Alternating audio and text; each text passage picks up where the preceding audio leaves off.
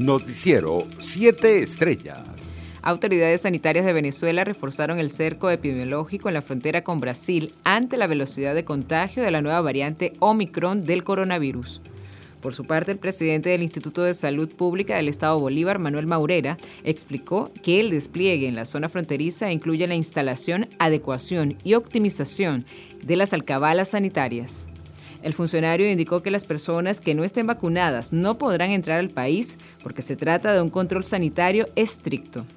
En otras noticias, Venezuela cerrará el año con 5.7 millones de dosis de la vacuna Sputnik Light, según lo aseguró el embajador de Rusia en Venezuela, Sergei Melit Bagdasarov. Este 20 de diciembre arribó al país un lote con 400.000 dosis del biológico ruso para ser usadas a inicios del año 2022, cuando se tiene previsto empiece el proceso de vacunación de refuerzo con terceras inyecciones. Quiero aprovechar que estas vacunas están previstas para comenzar el inicio de su administración a la población para el año que viene.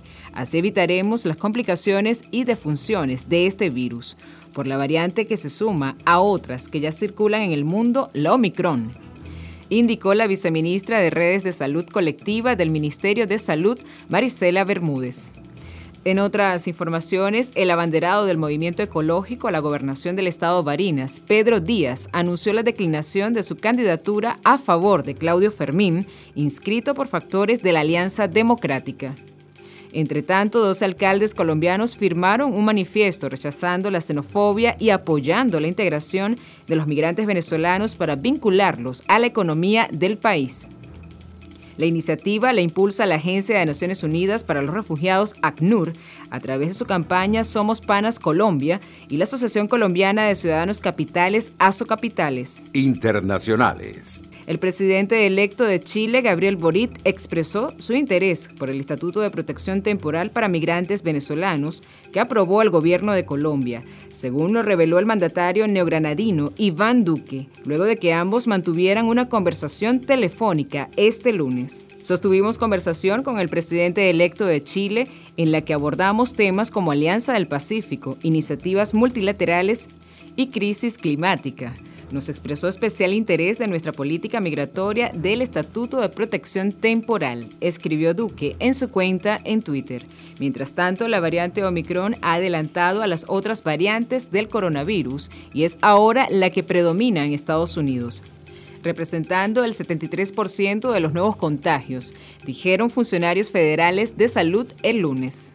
Las cifras divulgadas por los Centros para el Control y la Prevención de Enfermedades CDC por sus siglas en inglés, mostraron un incremento de casi el séptuple en la proporción de infecciones por Omicron en solo una semana.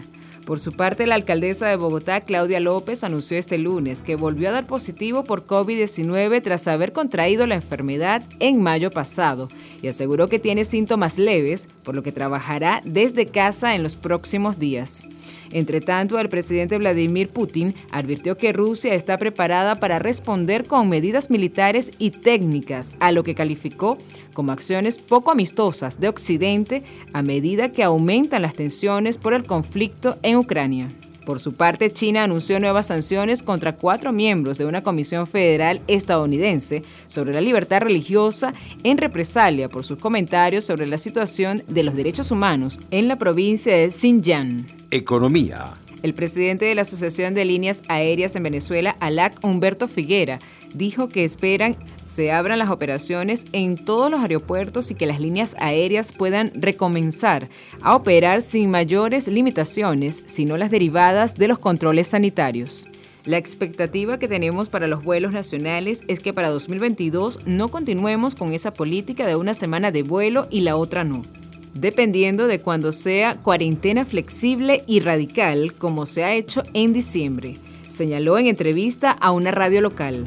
Deportes. El conjunto de Guayquerías de Margarita se coronó campeón en la final de la Copa Superliga de Baloncesto, tras vencer 79 puntos a 76 a Trotamundos de Carabobo en el gimnasio Papá Carrillo de Miranda.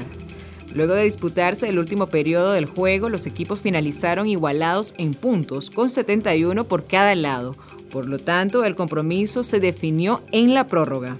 Sin embargo, la tribu se impuso en la prórroga, donde se quedaron con el campeonato de acuerdo con el portal web de La Verdad de Monagas. Noticiero 7 Estrellas.